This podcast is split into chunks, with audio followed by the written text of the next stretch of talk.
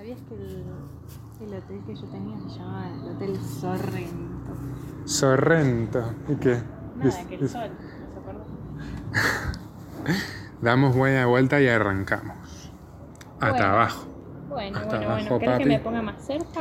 Me parece que sí, creo que lo del hotel del principio no se escuchó nada. No, no, no importa, no importa. Pero me pongo. Acá me voy a poner.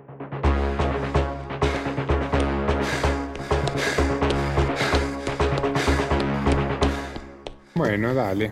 Contamos un poco que estamos en lo de mis viejos, en el patio, y que puede haber un tipo de ruidos. eh, No de ambulancia, esperemos esta vez. no de muerte y destrucción, sino de aves, Naturaleza. y llama- paz. llamadores de ángeles. Así que bueno, pero hoy tenemos un nuevo episodio que hemos preparado especialmente para ustedes. Exactamente. Arrancamos. Arrancamos. ¿Qué te parece? Eh, Me parece bien. Eh, quiero igual decir que eh, por fin esto igual eh, es solo para nosotros. Ya tenemos cortina, y ya tenemos nombre y todo del podcast en los dos capítulos anteriores. Ya tenemos editora, tenemos gente que nos ayuda. Exactamente. Así, Así que que- bien, bien. Se vienen cosas buenas. Ya están pasando, digamos. Sí, no se vienen, sí. transitando cosas buenas. Eh, bueno, trajimos temas que, que de algún modo se relacionan Sí, en el sentido que, bueno, ya la bocina ha aparecido. sí, sí, sí. Eh, me he desconcentrado. Bueno, de- No, que tenemos temas que son parecidos. parecidos en el sentido que eh, son de personas de Hollywood, famosas. Exactamente. Pero, y bueno, también tramas un poco ocultas, algo que no se habla demasiado, que por lo menos yo no conocía. Sí. Eh, así que bueno, te voy a dejar a vos que sorprendas vos y qué te parece si arranco con...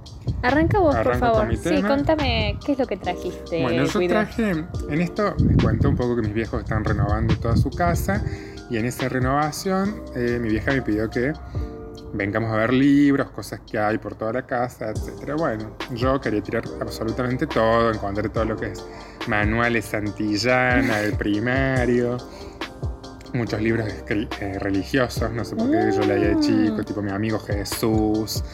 Eh, bueno, Me y encanta. hasta un momento llegué a uno de un autor que se llama Santiago Camacho. que el título ya está enorme y es lo que más me impresionó es que quiero ya este libro que se llama 20 grandes conspiraciones de la historia. Me encanta. Es un libro que yo compraría. ¿Y ese libro hace cuánto lo tenés? Y yo vi, no ¿Era sé, tuyo? No, no, no, Ah, nunca bien. lo había Lo visto. encontraste por ahí. Creo que es de uno de mis cuñados. eh, Me encanta. Porque había muchas cosas, muchas cosas de ellos también. El cuñado que todos queremos. Y bueno, acá este Santiago Camacho es un periodista y colabora con diversos medios de comunicación. Ha publicado muchas cosas. Y hay otros libros que se llaman Amos de Títeres, los arquitectos del nuevo orden mundial. Y La ciencia del terror, el manual de interrogatorios de la CIA. Así Bien. que parece. Ahí también editó un libro que se llama La sombra que nos gobierna. Mmm, yo. de 1977 y la última. Y tiene en preparación, esto lo podemos buscar para el próximo, lo pueden buscar ustedes, pactos satánicos. No, quiero saberlo todo. Todo. Pero bueno, estuve leyendo un poco estas 20 grandes conspiraciones y la verdad que es mucha información en pocas líneas y, y es un poco complejo por ahí entender o seguirles el hilo. Pero encontré una de las conspiraciones que me parece que es la más adecuada para, digamos, en el tiempo que tenemos para desarrollar, que es Marilyn Monroe. Quiero saberlo. Las diosas también mueren. No, ¿así se llama el capítulo? Sí. Me encanta, me encanta. Bueno, así que vamos a empezar directamente a leer un poco y a desmembrar. Bueno, antes obviamente es una breve selección de lo que teníamos para, para leer, ¿no? Así que, ¿qué les parece si arrancamos con este capítulo? Comienza, por favor. Hay casos en los que, sin que se sepa muy bien la razón, la versión oficial de los hechos es automáticamente puesta en duda por la opinión pública. Nisman. El presunto suicidio de Marilyn Monroe es uno de esos casos. Nadie se atrevió a decirlo en los periódicos. ni es algo que se contemple siquiera como posibilidad en las biografías políticamente correctas de la actriz. Pero mucha gente creyó firmemente desde el principio que la estrella cinematográfica más famosa de todos los tiempos... Bueno, bueno. Me encanta cuando ponen tantos Sí, sí, adjetivos sí, aparte hay un montón, como un montón de espera. Está subiendo, está subiendo. Mal, ¿Cuándo ¿qué baja? pasa? ¿Qué pasa? Tiempos había sido asesinada. Una creencia que, a juzgar por las pruebas, no resulta en absoluto descabellada. Ah, bueno. Toma, Yo no tengo ni idea de lo que pasó con Marilyn Monroe, así que todo esto es una... Creo que lo que sabe el común de la gente es que fue asesinada. Bien. No, mentira, que se suicidó, que, Ah. apareció muerta en un hotel. No se sabe mucho si suicida, que si se suicidó O o... si la suicidaron. Claro, no, supuestamente oficialmente se tomó unas pastillas, había pastillas, típica escena de, Sí, sí, de Hollywood. pastillas, sobredosis.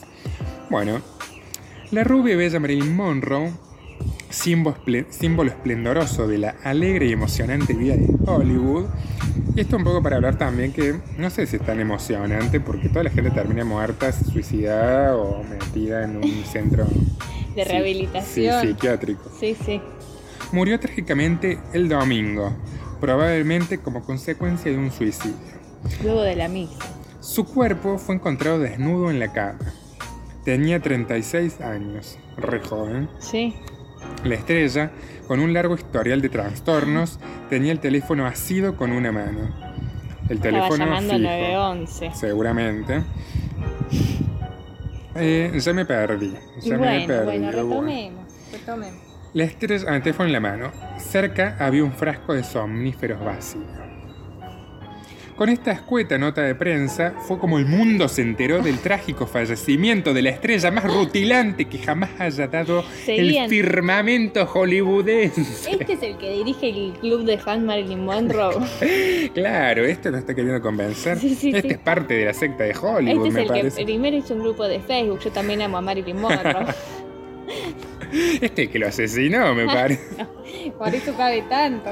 Sin embargo, lo que no contó la casi infinita sucesión de artículos y reportajes que se escribieron sobre el tema fue cierto número de incongruencias que se dieron en el caso. Upa, upa, upa. Tomemos por ejemplo al caso del agente Lynn Franklin. Acá ya empiezan con los nombres. Yo quiero que estén un poco atentos. Uf. Por momentos nos vamos a perder quizás porque yo me he perdido Ah, bueno, bueno. O sea, a mí me cuesta, me cuesta. Pero bueno, son personajes secundarios en la trama. Eh, que durante las primeras horas de aquella madrugada detuvo por exceso de velocidad eh, en las proximidades de la residencia de la estrella un, lujo- un lujoso Mercedes cuyos ocupantes eran ni más ni menos que Robert Kennedy. Ah, bueno. Fiscal Mr. General. President. Claro, Robert en realidad era el fiscal general de Estados Unidos, el hermano Ah, de Kennedy, del presidente. mira, También estaba, se picó, se picó, se picó. Tipo casi cerca de donde encuentra, contextualizo por si no se entendió, lo encuentran, lo detienen cerca. Al hermano de Kennedy, el En un- en un novio de. Marilyn, el amante de Marilyn Monroe. Ajá. Peter Lawford, cuñado de los hermanos Kennedy, y el doctor Ralph Grissom, psiquiatra de Marilyn. No. La verdad que bueno, ya es muy extraño. En un auto. Psiquiatra, boludo. Claro, estaba en un auto aproximado a la casa de Marilyn, el psiquiatra. El cuñado el hermano de la amante. Y el cuñado del cuñado. Claro, y el cuñado que estaba un poco ahí, no, sa- no sabemos. qué hacía ahí. pero ya Era todos sospechoso. nosotros queriendo estar, en la historia. Hasta la fecha nadie explicaba aún qué hacían aquellos tres singulares personajes tan cerca del espacio y el tiempo del escenario en que la actriz representaba su drama póstumo. Se da la circunstancia de que Peter Lawford, esta es la, el, el cuñado del El cuñado, cuñado. fue la última persona que escuchó la voz de la fallecida Merced a una extraña llamada de teléfono que, según comentó la prensa, Mercedes Nincy, Nisman. le hizo sospechar que algo extraño sucediendo estaba sucediendo en la casa de Marilyn. Uf. Si bien decidió no intervenir en previsión eh, de un posible escándalo, ya que estaba casado con Patricia, la hermana del presidente Kennedy, Sí. aquí es para que se vayan armando el árbol genealógico. Sí, sí. poco. Eh, Retomame esa parte. ¿Quién es? ¿De qué estamos hablando ahora? ¿De quién? Lauford es el cuñado. El cuñado del cuñado. Claro, y no entendíamos muy bien el parentesco, que es el marido de Patricia, la hermana de Kennedy. Son los Kennedy, ya van tres. Ah, El presidente, que no aparece que no, todavía. no está. El, el hermano, que es el fiscal es general de. Estados Unidos, que es Robert Kennedy. Lawford, que es el cuñado de los Kennedy, Claro. porque es el marido De Patricia, que es la otra hermana. Patricia Kennedy. Claro. Bien, bien, bien. Ahí te sigo. La noticia de que Marilyn Monroe se había suicidado sacudió a Hollywood. Sin embargo, muchos de sus allegados no solo se negaban a admitir esta posibilidad, negación, sino que la veían como algo netamente improbable. Re joven, aparte. Re joven y aparte como su estrellato, digamos, Sí, como sí, se sí. muera, no sé, Luli Pop, Luli Salazar. El consejero y amigo de la actriz, Liz Stromberg, hizo en su momento una extraña declaración al New York Herald Tribune. No sé, chicos, cómo se habla inglés. Bueno, bueno, bueno. ¿Un, un diario? Sí, yo pensé que iba a ser New, New York Times, la verdad, dijo acá un, como un, si fuese un diario de alta gracia. Bueno, bueno, sin, ofe- pasar. sin ofender al colectivo de diarios de la ciudad de Altagracia. No se suicidó. De haber sido un suicidio, habría ocurrido de otra manera. Para empezar, nunca lo hubiera hecho sin dejar una nota. Ah, ¿por qué? Y Ya capaz que estaba en una, aparte ni, ni podía escribir. Claro. No, No, le no, pidan aparte. tanto, ni le pidan tanto. Además, hay otras razones fuera de toda duda que nos permiten pensar que no intentaba poner fin a su vida. Ahí termina el primer capítulo, el primer, Ah, la primera parte. claro, claro. El próximo subtítulo es Caso 81.128. Debe ser el número del Bueno, expediente. Yo necesito saber quién es el abogado que llevó esto. El abogado era el otro hermano de los Kenia.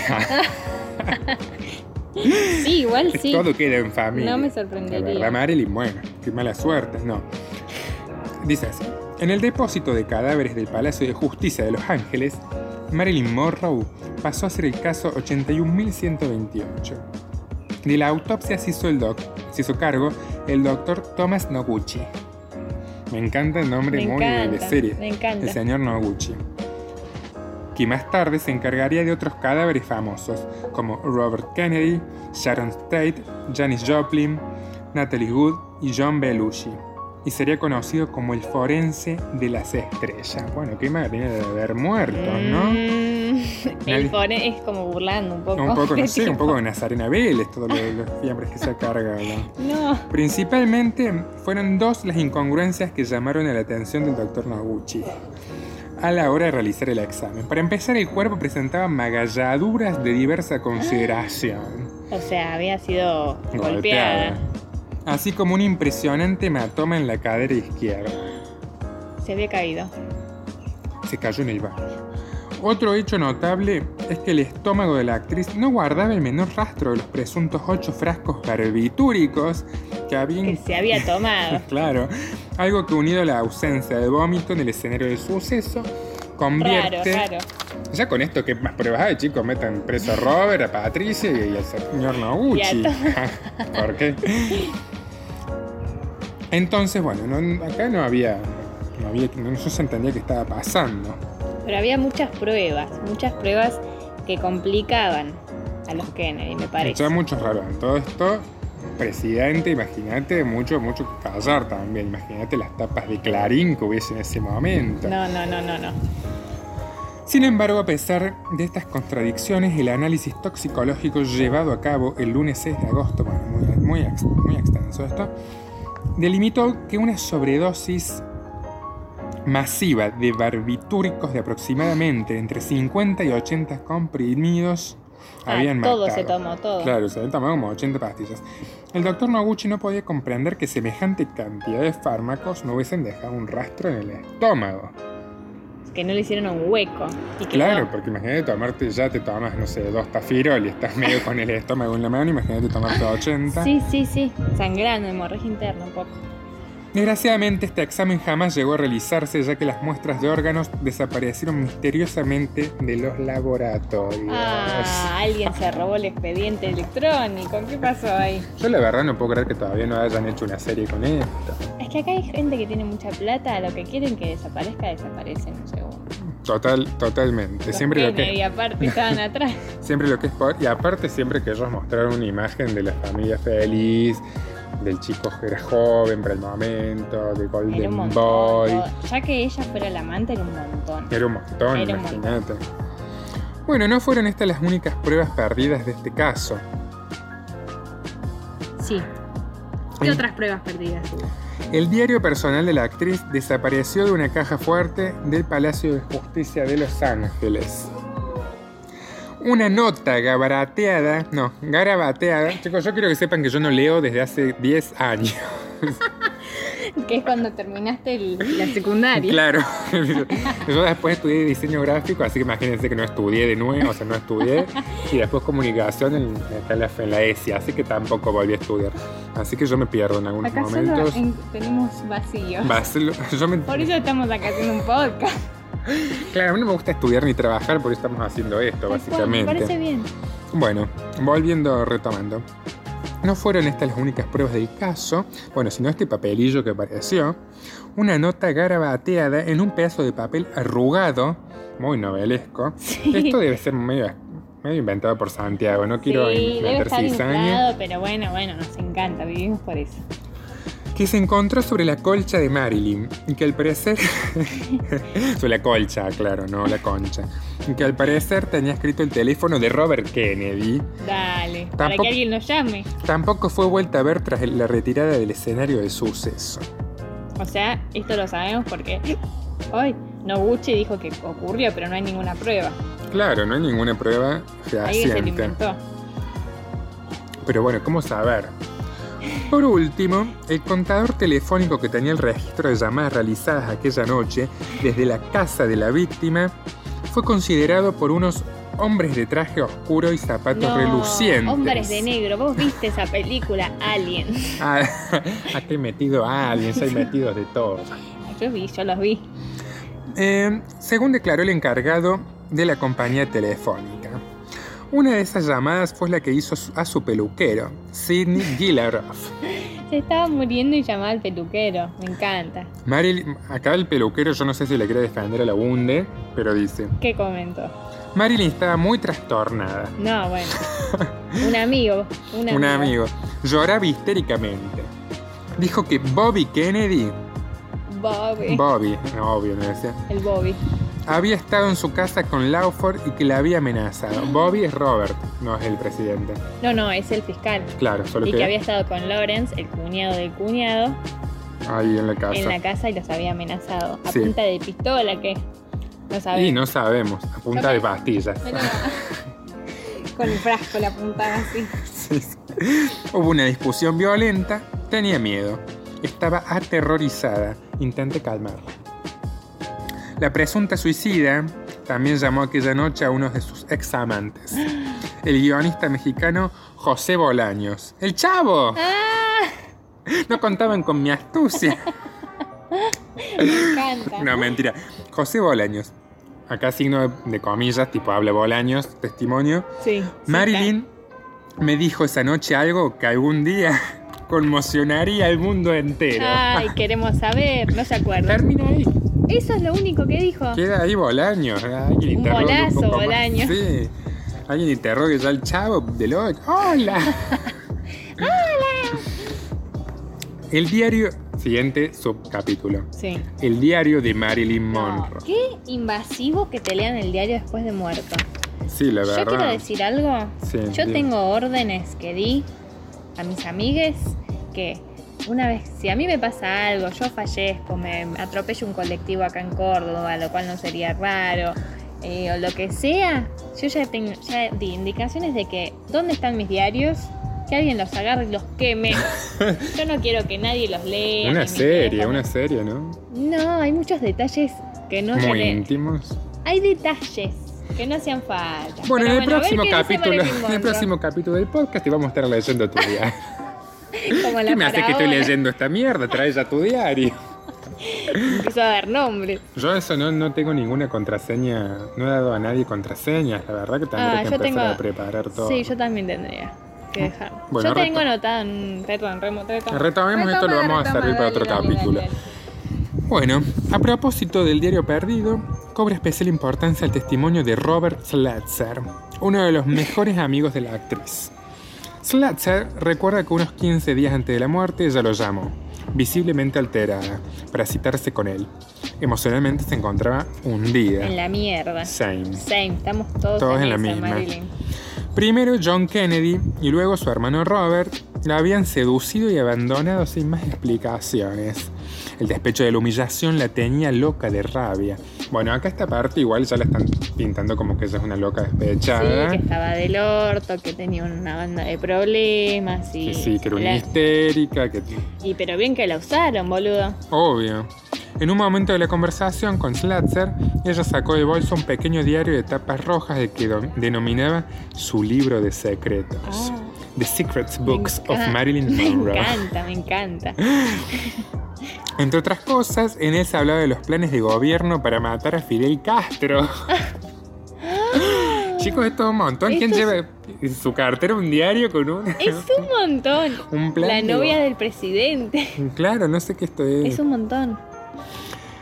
Pruebas de pruebas atómicas No. de las relaciones de Sinatra con la mafia. Chicos, yo creo que si están escuchando esto, yo no tengo nada que ver. No, yo tampoco, yo tampoco. Acá me están contando, yo solo escucho. Y de cómo había sido idea de Bobby Kennedy retirar el apoyo aéreo a la aventura de Bahía de Cochinos. Bueno, esto no sé qué tiene. Tengo. ¿Qué tiene que ver con todo esto? Pero me encanta. Todas estas revelaciones provenían de sus conversaciones de alcoba con Robert, el menos discreto de los hermanos. Sí, y ella ninguna boluda que iba anotando, Tiqui, tiqui tiqui. todo. Esto me suena que es medio escrito por Janine La Torre, un poco por cómo está contado. Porque mira, y según su amigo, anunciaba que ahora estaba dispuesta a convocar una rueda de prensa y contarle al mundo quiénes eran de verdad los Kennedy. Ay, que por eso la matan. Claro, entonces yo tenía todo esto en el, en el librito, The Little Book of, of Marilyn. Existen otros testigos que sitúan a Bobby Kennedy aquella noche en la casa de Marilyn Monroe, que Marilyn Monroe tenía en Fifth Helena Drive, ¿Qué es eso? el- la calle. Ah, Tipo, está bien, está bien. acá te está bien. dice dónde es la casa. Tipo, mm, podemos si poner- queremos ir. Acá si quieren buscar Fifth Helena Drive, la casa de Marilyn. Me encanta. Otro personaje, Elizabeth Pollard, era una vecina que la noche del sábado 4 de agosto se encontraba jugando las cartas en el Porsche de la casa en compañía de unos amigos. Viste que los yankees son muy de jugar las cartas en, en el Porsche, más en los al póker. 60. Hay mucho faso whisky. Eh, Apuestas. apuestas, obvio, todos American Con, Dream. con la boina, la visera de plástico verde. Claro, y las palmeritas, viste, en la Ay, remera. me encanta. Llamando tipo GTA un poco. Sí. con un látigo pegándole a un empleado. Eh, hay uno de estos invitados que estaban acá con Elizabeth, grita, miren, es Robert Kennedy. Tipo, como chico, es medio raro. Y aparte, si sos vecina, ya sabes que frecuenta el lugar, no hace falta. Claro, medio amigues. buchón, decirle, che, mirá, se está encamando con el hermano del presidente, que es el fiscal general de la Tipo, nación. está bien, para mí esa, esa vecina invitó a los amigos para, para, Para, mostrarle, para revolear poder. Quería revolear poder. Chichar, Elizabeth. Bueno. Y vieron cómo el fiscal general de Estados Unidos penetraba oh, en el domicilio de la actriz. Tenía relaciones carnales con la casa. no, mentira, no. estoy inventando. Dije, ¿qué está pasando? Se fue todo el carajo. En compañía de otros dos hombres a los que no pudieron identificar. Bueno, claramente era el cuñado de cuñado y el psiquiatra. Claro. Perdón, yo Y le estoy Kennedy. contando. Está bien, está bien, me gusta que, que me expliques. La próxima. Esto es muy raro porque todos los, los capítulos terminan así, tipo sucumben. De Me golpe. parece bien. Entonces, ¿qué tenemos? Pruebas que había que nadie registró, o sea, golpes, moretones y demás. Después pruebas que supuestamente había y que después nadie encontró o se robaron. Ujú.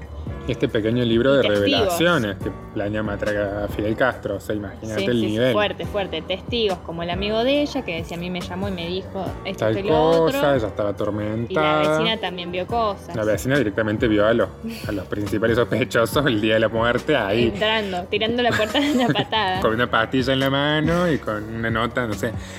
Bueno, siguiente capítulo, La ambulancia perdida. Mm. En 1985, la cadena de televisión británica de la BBC produjo un documental de investigación sobre la muerte de Marilyn titulado Say Goodbye to the President. No, bueno. Que incluía- fuerte, me parece. Un poco fuerte. Esto ya Kennedy muerto también. Bueno, lo que es el karma, ¿no? Ah, bueno, sí, sí, que sí. incluía entrevistas con los principales testigos y personajes implicados. Uno de estos era Eunice Murray, quien, creyendo que había finalizado la grabación, muy ingenua, chicos, nunca hay que creer, siempre se saca más de lo que se dice cuando se apaga el micrófono. Sí. Realizó unas sorprendentes... re- Pero aparte, bueno, no importa. Se realizó unas sorprendentes revelaciones que fueron registradas por un micrófono que aún pertenecía abierto. Palabras ahora, ahora, ahora de Aunis. A mi edad, ¿debo seguir encubriendo todo esto? Ya se cansó, él quiere hablar. Yo ya me voy, quiero dejar, quiero irme a la tumba ligero. Sí, sí, sí. Preguntada sobre a qué se refería, la señora Murray relató que Robert Kennedy había estado allí esa noche y que había mantenido con Marilyn una discusión extraordinariamente violenta. Oh, Ahondando un poco en la historia, el programa de investigación de la cadena de televisión realizó un reportaje de media hora en el que trabajaron los reporteros estrella de la emisora. De la emisora. Mercedes Ninzi y No. Robertito Funes Ugarte. no, era un montón de gente. Ya Sí. está, esto, esta gente está toda metida en la mierda también. No, igual mentira, eran otros. Eran Silvia Chase y Gerardo Rivera. No los conoce nadie, chicos, pero bueno. Y cuyo costo de producción ascendió a varios cientos de miles de dólares. Bien. Sin embargo, lo averiguado por los periodistas fue considerado tanto desestabilizador que el reportaje fue suspendido poco antes del momento de su emisión, siendo sustituido por un documental sobre perros policía. ¿Qué? No. Es acá como que te vayan a poner la investigación del caso Nisman y no sé, te manden... Y ponen un programa de Diego Casca. claro, de, de perro, de policías en acción te ponen. ¿Qué tiene que ver? ¿Qué tiene que ver Me todo da un esto? poco de vergüenza y de bronca. Entonces acá quiero justicia.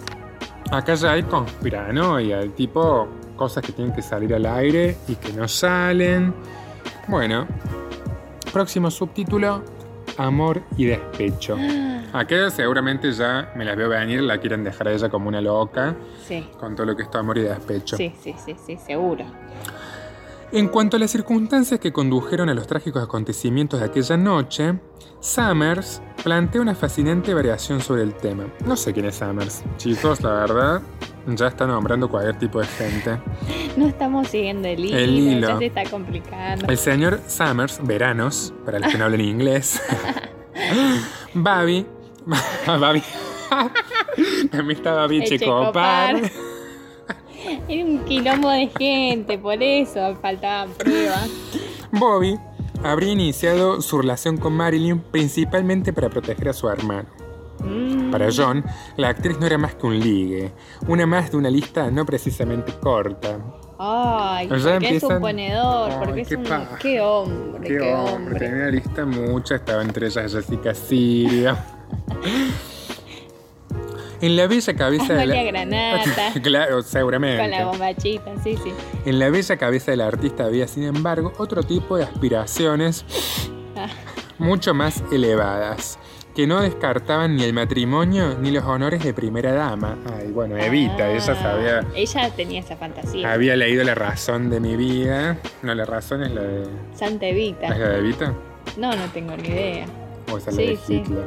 La razón. bueno, Datos. datos. Cuando su presidencial amante se aburrió de ella, Marilyn decidió no rendirse sin luchar. Por Es- eso iba, ella iba llevando nota. Claro, ella dijo, Acá "Eh, no me van a dejar en la calle. Esto cuando haga la serie, sabes cómo voy a lucrar. Ese es precisamente el momento en que Bobby entra en escena, seduciendo a la actriz para distraer su atención del presidente. Una estrategia que no hizo sino, sino empo- empeorar las cosas. Se picó. Se empezó a picar. Según la versión de Veranos, Robert llegó a la casa cuando Marilyn aún estaba viva, aunque agonizante. Ay. Se procedió a llamar a una ambulancia, pero ya era demasiado tarde y la actriz murió de camino hacia el hospital. Mm. Ah, no estaba muerta cuando la encontraron. No, se ve que estaba agonizando. Así que, ya que no había nada que hacer, se organizó una compleja operación de encubrimiento destinada a ocultar cualquier relación entre Marilyn y el aspirante a futuro presidente de Estados Unidos. Claro, él todavía, todavía era presidente. Bueno, pensamos que no había venido a haber ruido, Ah. gente. De golpe una escuela de verano, de golpe al lado de mi casa. Se escucha de bomba. Está Bobby Kennedy, está el señor Summers. Bueno, pero retomemos. La ambulancia nunca me estabas diciendo. Claro, no se sabe qué pasó con esa ambulancia. Y haciendo gala de la honestidad profesional que lo honra, Veranos admite. Ah, está. Veranos parece que es el, el sujeto de la ambulancia, es el médico. Ah, el que maneja, el ambulanciero. Claro, acá en todo esto se ve que el señor Summers aparece con- contando esto. Bien. Si bien hace notar que se trata de una hipótesis de trabajo perfectamente coherente con los datos conocidos hasta el momento, en efecto cabe la posibilidad de que la intervención de Robert Kennedy en los acontecimientos de aquella noche no fuera tan siniestra como pudiera deducirse en primera instancia. Mm, ya lo están queriendo salvar. Ya lo quieren allá y Summers recibió un billetín. Sí, ¿cómo? En el momento de su muerte, Marilyn Monroe había estado esperando un hijo de uno de los Kennedy. De, de uno. De uno de ellos, no se sabe cuál. No, esto es muy fuerte. O sea, acá sucedieron cosas. Cosas que por qué no sabemos, por qué el mundo no las sabe, por qué este libro no ha sido un ¿Por bestseller. qué Kennedy ocultó esta información? Salí a hablar, hijo de puta. Tendremos que preguntarle a Levon Kennedy. Bueno, Muy fuerte todo esto que me estás contando. es todo muy fuerte. Anthony Summers es de los que cree que Kennedy tuvieron mucho que ver con los acontecimientos de aquella noche. Bueno, no había que hacer una luz para darse cuenta. No, no, no. Tenía dos dedos de frente de veranos y listo, y lo dijo. La amenaza de convocar una rueda de prensa por parte de la actriz no debió de contribuir en absoluto a que se serenaran los ánimos de los hermanos Kennedy. A partir de ese momento, el asunto Marilyn Monroe pasaba de ser un lío de polleras a convertirse en materia de seguridad nacional. De ahí al suicidio hay, un, solo paso. Me encanta. Pero no, no, no. O sea, ella tenía un hijo, hijo de puta, y él la estaba dejando en la calle. Ya le está... Así son los tipos. Así son los estos hijos de puta. Qué horror. Yo la verdad que estoy del lado de ella. Siempre lo estuve. Y Sí, ya del comienzo, ya con que haya un presidente de los Estados Unidos implicado, estoy del lado del otro Del lado. otro- del Sí, otro sí, lado. sí, no me importa quién sea. Bueno, acá fue justo entonces, el 19 de mayo, cuando Monroe decide viajar. Esto está haciendo como un volviendo atrás. Flashback. Un flashback. El 19 de mayo, antes, esto ella muere en agosto. En mayo, Monroe decide viajar a Nueva York, a pesar de encontrarse enferma y de las amenazas de despido por parte de la Fox, se habían más ausencias injustificadas. Ay, pero se la estaban haciendo imposible. Lo que pasa es que, bueno, ella tenía supuestamente, por lo que cuentan, tenía muchos problemas, de- no sé si de adicción, pero psiquiátricos. Y ataque de pánico, y bueno, tenía una vida muy tormentosa, entonces faltaba los sets, caía tarde, she's a diva. Y es que aparte de un nivel de exigencia, Bueno, de mu- cosificación completamente. Obvio, ¿Qué era te va a como la pasar? estrella del momento, y era como, Es- Esperaban un montón de vos. no podía más, y aparte teniendo una historia con alguien que se postuló a presidente, o sea, y encima está amante. teniendo un hijo de él, O sea, según Camacho. Según Camacho, según Veranos. Volviendo, bueno, eh, esto está yendo a Nueva York, ni más ni menos para cantar su célebre cumpleaños feliz en un homenaje al presidente John Fitzgerald Kennedy. Me encanta. Marilyn estaba sola de pie deslumbrante sobre el escenario del Madison Square Garden Un montón.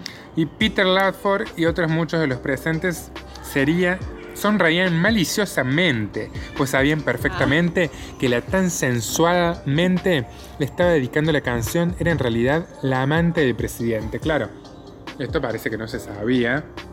Y como que, bueno, llamemos a esta actriz. Pone cumpleaños Macri. La traen a, a Luciana Salazar a cantar el cumpleaños, Sí, sí, pero. pero en realidad es la amante. Y ellos sabían. Claro, y maliciosamente atrás está Marcos Peña, así. O como la reta, viste, que se quiere. Ay, la reta sonriendo maliciosamente. Es la de- única sonrisa que tiene. Atrás de la aguada, así. Cuando empezó a cantar, Marilyn parecía cargada de energía, tal vez por efecto de las píldoras de dexedrina prescritas por los Oh. médicos. Ay, bueno, chicos, capaz estaba poniendo todo de Y sí. aparte, si el psiquiatra le estaba recetando estas pastillas, era porque lo necesitaba. Qué pesado el orto, loco. Tras siete minutos. Tras siete minutos de actuación, Monroe se derrumbó en su camerín presa de la fiebre. Mm, COVID. Mm, un COVID. Sin embargo, consiguió reponerse. Vieron cómo son los artistas. Le pusieron un poquito de agüita en la nuca, en las muñecas y ya Fue está. como una coquita. Tomó una, Una coquita, coquita. mamita. Y sale a actuar. Y dos horas más tarde asistió a una fiesta dada por el magnate teatral Arthur Krim. Bueno, que eh, Marilyn no paraba. Tipo, No, claro, claro. Ese de, de una agüita, una coquita, coquita de otro. Otra coquita. Otra coquita por, por otro orificio. Pero más tarde el fiscal general, bueno, acá lo voy a resumir, cuestión que ya está en la fiesta y ya parece que hay tratamientos raros, empiezan a hablar todos En atrás de ella, como que hace esta trola acá, Ah, que unos esta trola viene acá a trepar y viene, viene acá Bobby, la dice, mira, tómate el palo de acá porque la prensa te está filmando, es raro, todo ya se sospecha mucho, así que tómate el palo. Bueno, Igual él un cagón. un hijo de puta, Bobby, aparte no tenés cosa más importante que hacer, fiscal general de la nación, más que estar Pero acosando... olvídate, aparte de eso, digo, un hijo de puta, déjala hacer, y si no, no te acostés con ella. Si no, no la traigas a cantar el cumpleaños del pelotudo de tu hermano, Tal ¿querés? cual, ¿qué estás esperando? ¿Qué esperabas? ¿Que pasara otra cosa? Qué Joder. pelotuda. Siguiente capítulo, abandonada. Dice. Monroe regresó al rodaje dos días después con una grave infección nasal bueno, era por el otro que se sentía mal. que enmascaró con anfetaminas y analgésicos. Ella no paraba de meterse cosas, ya era un poco como, no sé, tranquilizante caballo en cualquier momento se manda. En fin de semana siguiente ya supo que el presidente estaba a punto de terminar con su relación a instancias de- de sus consejeros. La brusca despedida dejó a la actriz en estado de shock y el rodaje fue retrasado de nuevo. El 8 de junio los ejecutivos de la compañía cinematográfica decidieron cancelar el contrato de Marilyn Monroe. No, la dejaron en la La calle. dejaron en la calle. Para justificar esta acción, los agentes de prensa de Fox se embarcaron en una campaña de publicidad negativa que presentaba a la estrella como un ser caprichoso e inestable. Same de nuevo. Sí, sí, sí, yo. Y me están describiendo a mí. Poco después, Marilyn recibió la visita. Para me salta una parte. Del asesino. de la- No, está bien. Bueno, es poco raro como escribe este hombre. Poco Camacho, después, ¿qué pasa? ¿No estudiaste igual que ¿Te nosotros? fuiste a la ESI, Camacho? ¿Qué te pasa? Marilyn recibía la visita de Robert Kennedy. El presidente había cambiado el número de teléfono privado del despacho oval, por lo que Marilyn ahora llamaba varias veces al día al conmutador central de la Casa Uf, Blanca, Uf, hay que tener el número de la Casa Blanca. discutiendo con las operadoras que tenían orden de no pasarle la llamada al presidente. Bueno, eso es muy típico, igual, muy de- actual, igual, tipo Sí, sí, No, no sí. se encuentra disponible en este momento. ¿querés Yo, un ese es mi trabajo directamente. ¿Quiere dejarle un mensaje? Y está el otro ahí atrás diciendo, no, No no. estoy, estoy en una reunión. Sí, sí, sí, sí. Como gesto de buena voluntad, Bobby le dio a la actriz su propio número privado al Departamento de Justicia. Bueno, es un pelotudo de mierda y un histérico. Un hijo de puta, tipo, mira, llamame Y a un mí. voltero. O sea, si no la vas a atender, que le das tu número? Deja o corta todo. No seas cagón, Bobby. Robert Kennedy ya está... No, para mí que no querían que la secretaria sospechen algo raro, entonces como llámame por privado, así que no se entren más. Buah. Robert Kennedy ya estaba acostumbrado a reparar los destinos sexuales de su hermano, ¿no? Ah, no, destinos no. A reparar los desatinos sexuales de su hermano. Es Ah, como, o sea ay. que esta no era la primera vez que ocurría. Este era un pelotudo. Sin embargo, en esta ocasión fue él quien cometió una imprudencia al embarcarse en una incierta aventura amorosa con Marilyn.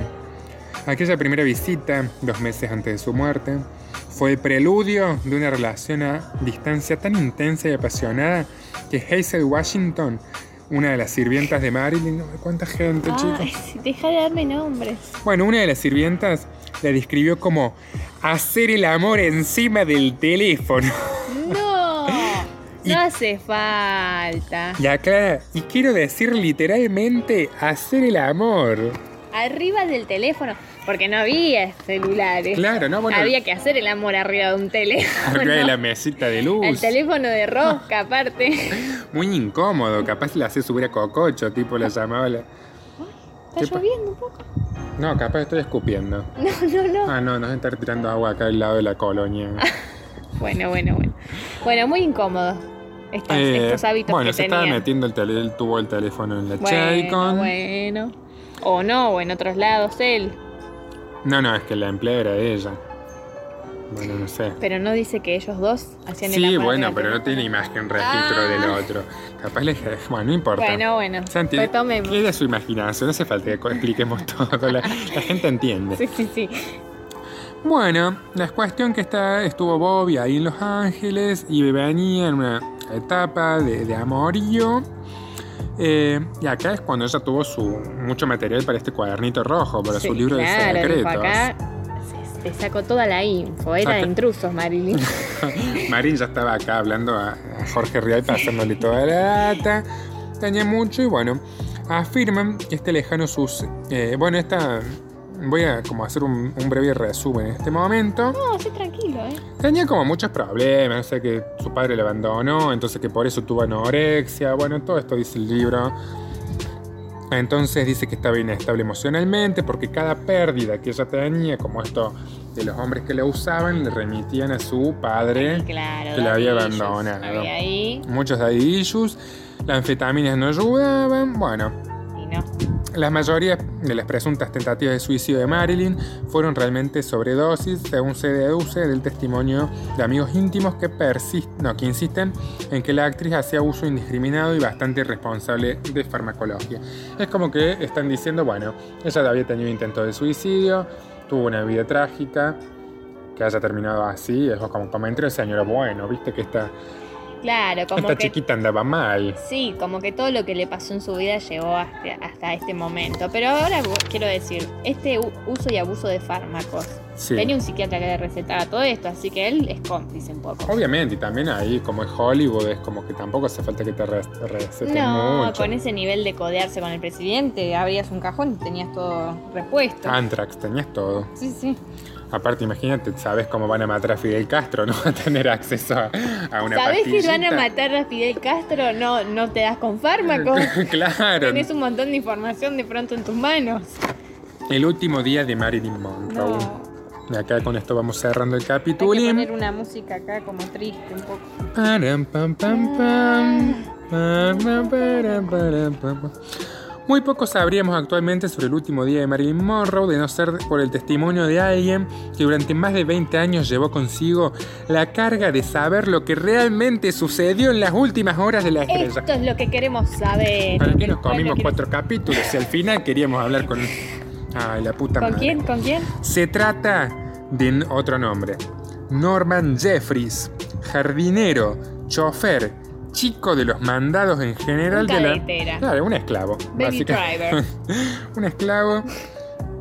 Jeffries era una de las personas grises. ¿Por qué grises? Era un ovni. Un Illuminati, era un reptiliano. Era uno de los grises. Ya vamos a hablar de eso. Yo tengo un montón para decir.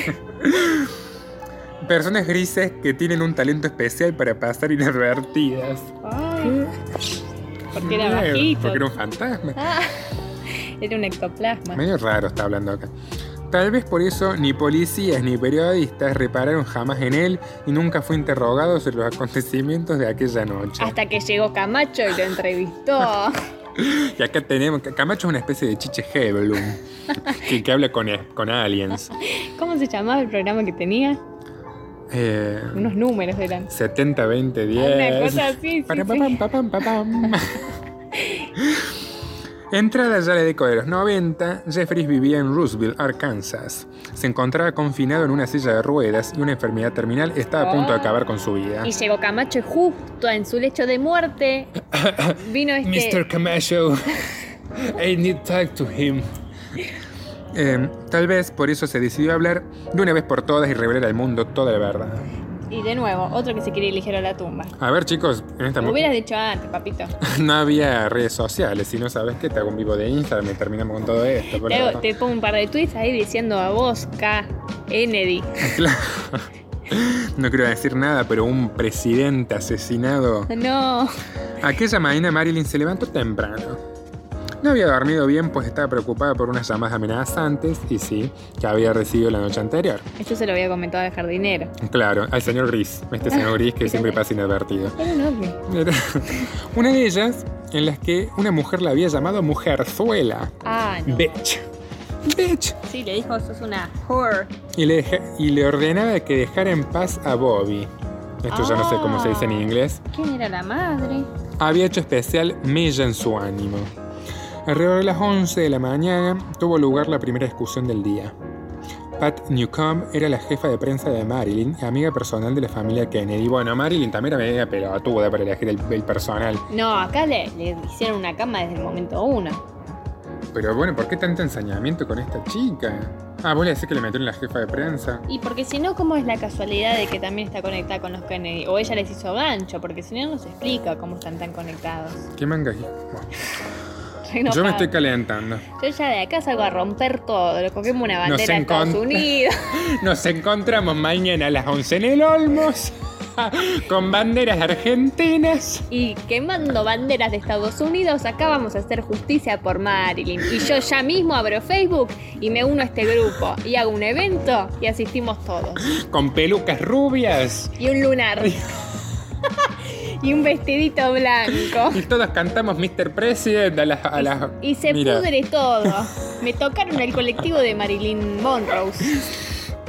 Ambos visitantes manifestaron.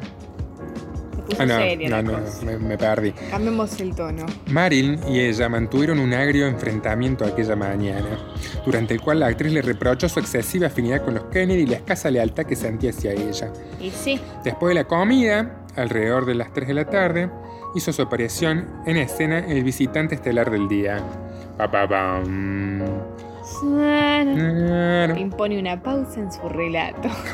Bobby Kennedy, No, en persona acompañado por Peter Lawford. apareció, apareció el cuñado con el cuñado del cuñado. Ambos visitantes manifestaron su deseo de conversar a solas con la actriz y despidieron el servicio. Fush, fush, get away. Cuando puta. Murray. ¿Eunice Murray quién era? No tengo ni idea, pero sí. ¿La vecina? Y Jeffries, el hombre gris, regresaron una hora después. El, ah, no, Eunice creo que una empleada, bueno. El coche ya no estaba en la puerta. Los visitantes habían marchado y Morilyn Marilyn. ahora llamada Morilyn, ¿no? estaba en un estado de tremenda excitación nerviosa, presa de un ataque de pánico. Zen de nuevo. Claro, le dijeron, hija de puta, te vamos a hacer mierda. Te vamos a caer matando, dame ya ese libro, hija de puta. Eh, dejarle en paz a la jefa de prensa. El lamentable estado anímico en que se encontraba Marilyn hizo que el ama de llaves llamara rápidamente al psiquiatra de la actriz, el doctor Ay. Y que este era otro cómplice, aparte, no hay, con- no hay que confiar en nadie. No, yo ahora mismo llamo a mi psicólogo y le cancelo. no one. ¿Vos me, querés, vos me querés matar, hija de puta. El doctor Grissom abandonó la residencia alrededor de las 7 y Marilyn comenzó una ronda de llamadas telefónicas a algunos de sus amigos, estos amigos del peluquero, Un hijo de puta también. más íntimos para contarle lo sucedido. Uno de ellos, Sidney Gillaroff, se quedó algo preocupado ante un comentario de la actriz. No, no. Dramatización. Sí, sí, sí. You know, Sidney? bueno, acá no voy a hacer en inglés porque yo no sé. No, no. Yo conozco un montón de secretos de los Kennedy. Dangerous Secrets.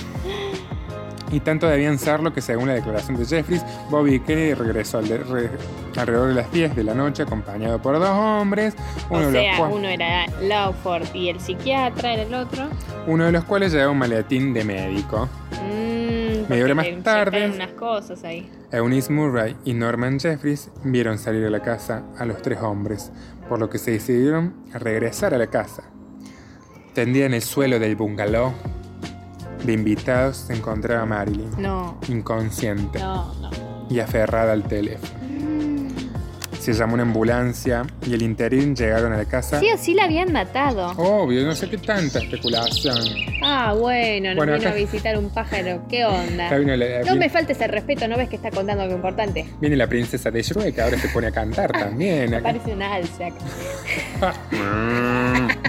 Bueno, Bueno. y entonces la, ma- la matan ellos, la matan ellos. La matan ellos. Según Camacho, ¿no? Aquí es donde encajaría la historia del conductor de ambulancia que relataba los Summers. intensos de reanimar a Marilyn y que no se pudo.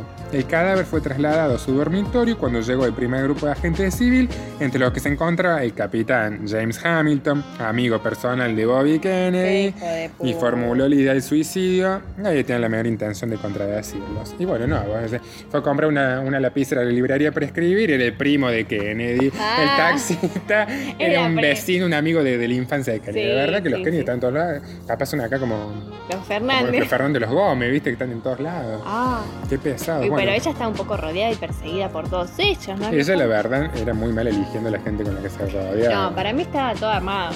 No sé si es culpa de ella. Conclusión. ¿Vos sos parte de ellos? Bueno, mira, dame toda la plata. Dame ese libro que estás contando. Kennedy, vení. No. Bueno, conclusión. Dale, me encanta. Cerrando esto, cerramos. que tengo que escucharte un poco a vos. Dale.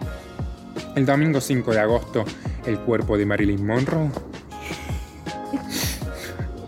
se quedó preparado para ser entregado a sus parientes más cercanos. Se hizo cargo su ex marido, Joe DiMaggio, que organizó las exequias excluyendo deliberadamente a cualquiera que tuviera algo que ver con el mundillo de Hollywood. Y el- los de los sepelios eran sepelios Kennedy. ¿Te imaginas? Un poco. Mal, un poco sí, seguramente. Personas que te la talla de Frank Sinatra, Dean Martin, La Alfano, Gente, nada que ver casi gente muy grande e importante. Fueron retenidos en la puerta por los guardias de seguridad mientras en el interior del cementerio se celebrara una sencilla ceremonia a la que fueron invitados solamente los amigos más íntimos de la actriz. Tipo, no, El peluquero. no dejaban entrar famosos, tipo como cuando pasó, cuando murió Jorge Ibáñez, que no dejaron entrar Graciela Alfano. Me encanta.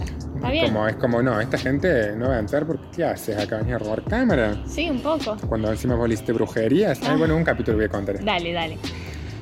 Más tarde, DiMaggio confesaría a algunos de aquellos que inculpaban de la muerte de Norma Jean, la que había sido su gran amor, a Hollywood y muy especialmente a los Kennedy. Bueno, no entiendo acá que dicen, yo puse una anotación, ¿Qué pusiste?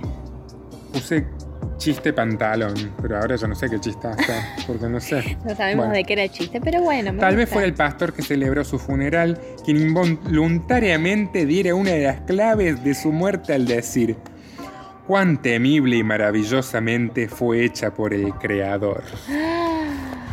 Y con esto cerramos. Cerramos. No, bueno, la verdad que es muy fuerte todo lo que me estás comentando.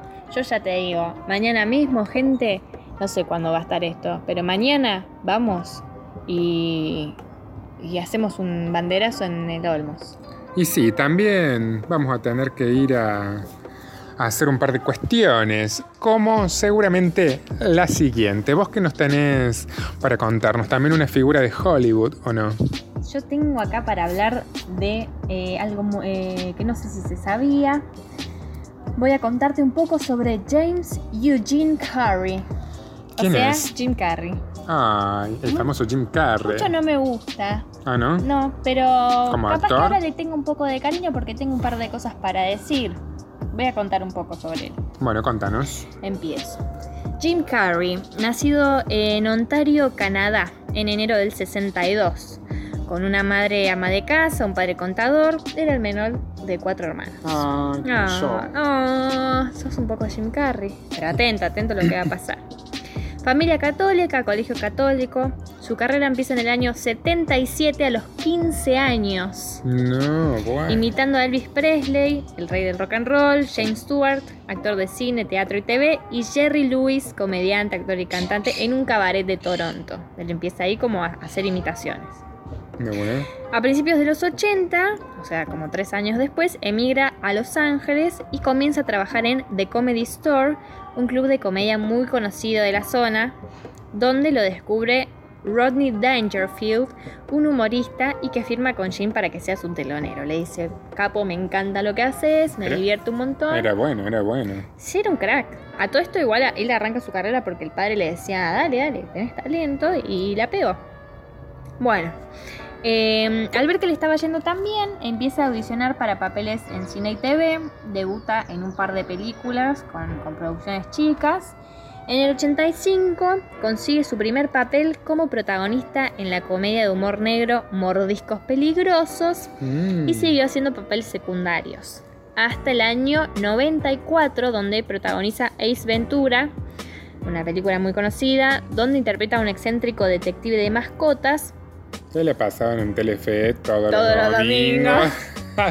Con Veneira, mi simpatía, Ace Ventura, Sí, sí, sí, sí. Mujer bonita. Jumanji y Ah. mil horas de los Simpsons. Sí. Este, bueno, con este con esta peli él gana un premio Golden Raspberry a pesar de las duras críticas que tuvo. Eh, luego de eso actuó en varias películas en los próximos años, incluyendo The Truman Show en el 98, una peli elogiadísima por la crítica, donde hizo un papel más serio y le hizo ganar un Globo de Oro al mejor actor dramático y un MTV Movie Award a la mejor interpretación masculina. Peliculón. Un peliculón. En el 99, Carrie consigue el papel del cómico Andy Kaufman en Men on the Moon. Y ahora voy a hablar un poco sobre Andy Kaufman para que entendamos lo que se viene. Me encanta. Antes quiero hacer una pequeña acotación que vos sabías después de raíz de la película. eh, hay un síndrome post esto que se llama el síndrome, le dicen el síndrome, síndrome de Truman, porque es personas que creen que viven todas como que si vivieran dentro de un reality. Después de The Truman Show. Claro. Y nada, le pusieron así, síndrome de Truman. Y Yo claramente no- nosotros. Same igual. Por eso, como siempre nosotros hablábamos eso de, Del de vivir en un reality y capaz tenemos el síndrome de Truman. Un poco la teoría de la simulación. Y sí, también podremos hablar de eso. Bueno, proseguimos. bueno, sigo. Andy Kaufman, ¿quién era? Eh, fue un artista, actor y escritor, eh, artista de performance, nació en, en New York en el 49, o sea, esto fue mil años antes, un Milán, poco. tengo como 70, 71 años. Escuchate, escuchate. Considerado el primer humorista de culto, el objetivo de Andy Kaufman no era necesariamente extraer una carcajada, sino una reacción. Pasó toda su carrera intentando forzar los límites del humor, eh, siendo agresivo como siendo absurdo. O sea, no era, no era que él te contaba un chiste para hacerte reír, él intentaba que vos reaccionaras a lo que hacía. Pero a veces se pasaba, o sea, era un pasado. Esmeralda Mitre. Sí, sí, sí, sí. Este, mm, bueno, la que fuera, la reacción que fuera. Hacía playbacks, boicoteaba programas de televisión en directo, leía clásicos de la literatura, interactuaba con el público como si tuviera Asperger y se ensarzaba en peleas físicas tanto en el cuadrilátero, solo con mujeres, eso sí, a quienes su alter ego despreciaba, también vamos- vamos a hablar de su alter ego, como en los platos. Su aparición siempre garantizaba que iba a haber sorpresa, o indignación, o incomodidad, Y sí, a veces risas. Pero bueno, era alguien como que a la gente le encantaba. Sí, le incomoda, capaz se reía porque le incomodaba. Era bizarro. Bueno, viste cómo es Estados Unidos. O sea, la tenían con eso. De acá nos va a venir a ¿Qué le buscar la? CIA. Sí, Sí, sí. Este, su humor inquietante e incontrolable hizo que cuando murió en el 84, murió Andy Kaufman murió a los 35 años, un, como Marilyn. Como- casi como Mario. Sí, sí, sí, por eso decía. Eh, muchos asumían que se trataba de otra broma que él estaba haciendo. Este, como que era una broma a gran escala que se iba, que se iba a saltar en algún momento y no, se había muerto en serio. Eh, él antes de, bueno, de su muerte, digamos, recorría clubes de comedia, teatros, eh, a veces haciendo de él mismo como Andy y a veces como su desagradable alter ego Tony Clifton, que era un personaje que él tenía. También, este, bueno, lo que contaba antes, hacía performance de lucha libre y él muere de cáncer de pulmón a los 35 años. eh, y es cuando la gente piensa que era una performance, pero no. Se empieza como a rumorear que en realidad era una muerte fingida, que se había ido, como, como siempre pasa con los famosos. Sí. Un poco como Néstor. y ahora quiero hablar de eh, la posesión de Jim Carrey. La actuación, primero voy a hablar un poco de la actuación de método. Volvemos, retomamos al 99 cuando Jim Carrey eh, hace de Andy Kaufman en Men on the Moon. Él, eh, para hacer esa película, eh, hace el método. Voy a hablar un poco de lo que es la actuación de método, que según Wikipedia es un conjunto de técnicas y ensayos que buscan fomentar actuaciones teatrales sinceras. Eh, es un entrenamiento donde los actores combinan lo que hacen sobre papel, o sea, el guion, con eh, un énfasis en la investigación y experimentación de la vida del personaje. Como que se ponen en la piel del personaje, bajan de peso, consiguen licencias de conducir o, o pasan... Hablan con gente. Sí, sí, tratan de ponerse en la piel de- del actor que están, de la persona que están por interpretar. El caso de Jim Carrey y Andy Kaufman, eh, hay un documental que salió en el 2017, se llama Jim y Andy, El Gran Más Allá, incluye una mención muy especial y obligada por contrato a Tony Clifton. Ese es todo el nombre del documental. No. Tony Clifton, como habíamos dicho, era el alter ego de Andy. Demuestra que con el choque de personalidades cómicas extremas entre ambos eh, fue mucho más allá. Jim Carrey interpreta a Andy en eh, Men on the Moon. Eh, esta peli se convierte en la manera perfecta de rendir un homenaje definitivo a su maestro. O sea, para Jim, Andy era como Ah, un ídolo. mira. Nunca lo conoció igual, pero bueno, eh, fue como el mayor homenaje que podía hacerle era actuar, de, actor él. de él. Este, era un, un ideal, un referente. Intentaba parecerse un poco a él. Porque, como sabemos, Jim Carrey es un actor muy absurdo, muy. Sí, es comediante, pero es muy bizarro, muy, de las ca- muy caricaturesco, digamos. Sí, como golpes, como cosas Y exageradas. por momentos a veces te da un poco de cringe. Sí, Da un poco de cringe. pero es ese tipo de comediante. Es más, a mí me gusta más haciendo drama que comedia. Sí, a mí no me gusta la, la- ese tipo, como Adam Sandler un poco. No me gustan esos. No, ese no es.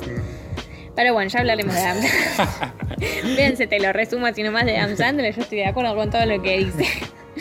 Eh, bueno, no lo- nunca lo conocí en persona. Eh, se convirtió en él para hacer esta película. El material del que parte el documental, que está en Netflix, por si lo quieren ver, dura una hora y media, es una serie de grabaciones tras bambalinas. Era como el, el back de la, de la peli Man of the Moon. Y esas grabaciones permanecieron ocultas en el despacho de Jim durante 20 años. Son grabaciones que a veces dan risa, son incómodas la mayor parte del tiempo, y Universal se negó a que aparecieran como los típicos extras de DVD, este, bueno, para no dejarlo mal parado. Carrie interpretaba las 24 horas a Kaufman y era aún peor cuando entraba en juego la personalidad de Tony Clifton, este tipo desagradable que era el alter ego de Andy. En su día, Danny DeVito, No. eh, al que se ve absolutamente desencajado durante todo el documental Jimmy Andy, dijo que Carrie fue a trabajar un total de dos días, que el resto del tiempo fue Andy. Mm. No sé si lo ¿Se dije bien. loco? Lo poseyó el espíritu de Andy Kaufman. No. Esto es real. Claro, y Danny DeVito daba De- pruebas fehacientes. Claro, dijo, "Ca- Jim fue dos días a trabajar, el resto del tiempo era Andy, Era Andy. en el cuerpo de Jim Carrey. Claro, porque aparte supongo que en este método como de actuación tienen que ya actuar todo el tiempo. Sí, pero esto ya era como un nivel Sí, no, extremo, obvio, estaba obvio. las 24 horas Se siendo comió un Andy. viaje fuerte, se un viaje Sí, fuerte. sí, un delirio místico. Eh, pero hay más. Si Jimmy Andy fuera simplemente la crónica de un rodaje complicado, sería un gran documental. Eh, más que nada por el valor que tienen las imágenes inéditas que, que Universal enterró para evitar que quedara mal Jim.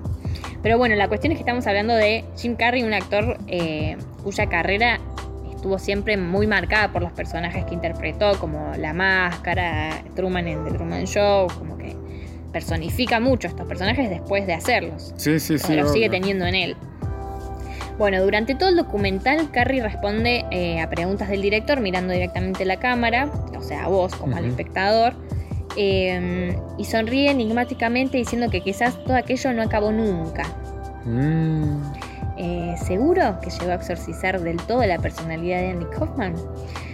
Bueno, y acá... Esto lo veremos. Lo tenemos acá, Jim Carrey. ah, hello. Me encantó. Bueno, acá cuenta un poco que el director de esta de la película Men of the Moon estuvo todo el tiempo desesperado tratando de controlarlo a Jim, que estaba eh, zambullido en la personalidad de Kaufman. Decidió llevar todo al límite. Eh, lo hace hasta el punto de eh, a- enemistar a, a Jim con todo el equipo de producción y este, trata de pelear con gente, haciéndose pasar por este alter ego, un Muy quilombo. loco, ya estaba en versión muy en una. Y a todo esto el director de Men of the Moon, que era Milos Forman, ya le había pasado con Jack Nicholson, que había pasado dos meses viviendo en un psiquiátrico para preparar One Flew Over the Cuckoo's Nest, que es esta peli en la que Jack Nicholson está en loquero. Claro. Él había pasado dos meses, ya se le había ido toda la mierda. O sea, Milos, deja de pedir que haga un método. Se te está yendo toda la mierda. agárrame una historia un poquito más sencilla. No saben que viven en campo, no sé. Ay, no tan violento, ¿qué pasa? claro. Bueno, todo adquiere una capa de significado extra cuando el falso Kaufman le sugiere al director que lo despida y que contrate a Jim Carrey. Siempre Jim Carrey. Claro. Ah, mira, tuvo que haber hacer como una. O sea, una Andy Kaufman, sí, Andy Kaufman, en el cuerpo de Jim Carrey, le dice a Milos, el director, que lo despida y que contrate a Jim Carrey, ya que dice que lo imitaba estupendamente. Había un No, mango acá. Bueno, Jim. Te quiero, Jim. No existía ya Jim, era como un... No, no sé, yo digo Jim hablando a, ese, a ese cuerpo. a Claro, esa pero por eso digo, no existía, era como una... No, no, no existía más, como que murió un poco. Estaba en otro lado, sí, estaba él. Estaba o sea, en él otro- lo sí, sí, poseyó. Lo poseyó. Eh, ¿Cómo te gustaría comenzar este documental? Le pregunta el director a Jim, eh, al director del documental de Jimmy Andy. Y Carrie le contesta, mira, si fuera por mí, nunca empezaría. Mm, Ya habría sucedido y nunca acabaría tampoco. Estaba en una. estaba misterioso. Pero esto fue hace poco, cuando hizo el documental. Esto sí, me suena haberlo visto tipo... Publicidades. Algo, tipo me, me lo acuerdo verlo frente a cámara diciendo cosas, pero Ah, no, con no- la barba. no prestarle mucha atención, Sí. como todo. Eh, según recuerda el propio actor, antes de comenzar el rodaje de Men of the Moon, dice que vio seis delfines saltando sobre el Océano Pacífico y Andy Kaufman le dijo, retírate, voy a ser yo quien haga esta película. Mm, Y ahí lo posee, la pasé. le posee el cuerpo. Lo que ocurrió después nos va a sorprender. Él decía que estaba fuera de, de su control. Es toda la aclaración que él ofrece. O sea, él, él siempre habla de esta posición en tercera persona. Claro, claro. Como que lo tomó. Eh, era un hecho. Fue un hecho, es que esto es así. A ver, ¿qué más puedo comentarte? Yo me parece una locura. Pasa. Yo he escuchado que pase después de, de que sean las películas, después las novelas, que el actor se Está en una. está en una porque es tanto. es Como tan- en Poltergeist. es tan exitosa, ponle si es una novela que es más que una peli, porque imagínate, son muchas horas de grabación. Pasó con el caso de Avenida Brasil, Uf. Carmina, que es como la sí, mala sí, sí. de, la, de, la, de la novela, dice que cuando terminó la novela tuvo que hacer un tratamiento psiquiátrico porque quedó, no, no dice poseída, pero quedó muy, Con el personaje arraigado. claro, muy marcado el personaje. Como Daniel Radcliffe con Harry Potter. Claro. Cuesta un montón después. Pero aparte le pasaba esto no para otras actuaciones, sino que ella iba por la calle y era tan. Como que el país se paralizaba por lo menos. Entonces todo el mundo le decía Carmina, Carmina, Hija de Carmina. puta, y ella un poco actuaba como Carmina porque la estaban. era- Sí, No la sé. llamaban como, como el personaje. y fue encima su personaje que la llevó a la estrella, entonces un poco ella actuaba. Entonces, bueno, nada, después entró en una, tuvo que teñir y. y Sí, sí, como mambos. aprender a separar. Pero esto es muy flash que le pase durante, digamos. Sí, sí, lo personificó totalmente. Bueno, ya se estaba yendo todo de las manos y todavía quedaba lo peor, quedaba Tony Clifton. Tenía que todavía grabar las escenas como el alter ego abrasivo e intratable de Kaufman. Eh, Carrie se mete en personaje y se comporta de forma repugnante y violenta con cada persona que se cruza en su camino. Tipo, se Mm. va las manos con un par, ahí revoleo de sillas, ahí, tipo, está heavy. Algunos ríen, otros huyen. Este, pero bueno, tal como habría querido Andy Kaufman, todos reaccionan. Ah, qué loco este, este Jim. Sí, sí. El verdadero homenaje de Carrie a su ídolo no sucedió delante de las cámaras, sino detrás de ellas. Bueno, tengo un poco más. Este, mm, a ver. Bueno, bueno, bueno. Eh, acosaba sexualmente a, a la, a la gente que estaba en C, todo. Le Bueno, vendía. ya eran. ¿Qué, qué, qué tan loco eres? ¿Qué tanto te estabas poseyendo? Pero yo ya, acá ya no entiendo Ajá, si ¿Quién era. poseyó a Juan D'Artes entonces? Que va a venir a decir a mí yo me poseyó. No Sí, sé. sí, sí, Andy Kaufman. Yo no, sé si, yo no sé si acá está hablando de que Jim Carrey acosaba sexualmente y vendía pájaros a niños ciegos y así, Como en la película. o están hablando de que esto era lo que hacía Andy Kaufman. Ya acá ya no entendí muy bien. Porque viste en Tonto y Retonto, que está Jim Carrey, le venden a un niño ciego un loro, un lorito, que tenía la cabeza pegada con cinta de scotch. Bueno, capaz Muy que están clásico. hablando de eso. no me quedó muy claro acá. Eh, bueno, nada, cuestión que esto es lo que pasó. Se picó, hubo una profecía, a él lo, Lo internan. Ah, no. No, no, no. Pero Lo que él después sale y misteriosamente se desposee. No, él hasta el día de hoy explica que no. Que nunca hubo una separa tal separación. Un actor. Él aprendió a vivir con Kaufman adentro de su cuerpo. Horacio Ray. Él habla igual como de que él, Jim Carrey, es un personaje que él hizo. Entonces, en esa búsqueda de identidad hay un, un vacío, una línea muy borrosa. Un par de líneas. ¿Cómo, Sí, sí, sí, sí. ¿Cómo se llama el documental? Te lo vuelvo a comentar. Déjame un segundo que vuelvo hacia arriba. Se llama Jimmy Andy, el gran más allá. Incluye una mención muy especial y obligada por contrato a Tony Clifton. Me encantó. Bases y condiciones. Qué pesado el título. Bueno, está bueno para verlo. Está muy bueno, yo digo que lo veamos. Eh, y bueno, hay un montón de información sobre este, este exorcismo, un poco. Eh, hay un par de notas en internet si las quieren ver y el documental lo recomiendo. Y bueno, para que sepamos un poco más sobre estas estrellas de Hollywood. Seguramente volveremos con más estrellas actuales, eh, no actuales, eh, locales. Ah, locales, Locales sí, estaría buenísimo.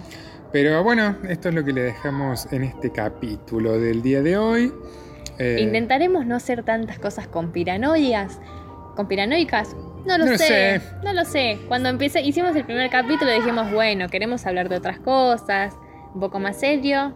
Pero todo remite. Pero todo nos remite a esto, es lo que nos y bueno, es que encima, aparte, lo que está pasando hoy con todo esto de las fake news y contexto, COVID, seguimos, Seguimos, en cuarentena, seguimos. Córdoba, muerte, destrucción, pánico balas. por todos lados. eh, así que bueno, nosotros tratando de. Bueno, no, decía esto, hay tantas fake Bueno, Bueno, bueno, acá se vamos está cerrando picando. porque se está picando en el Empe- barrio.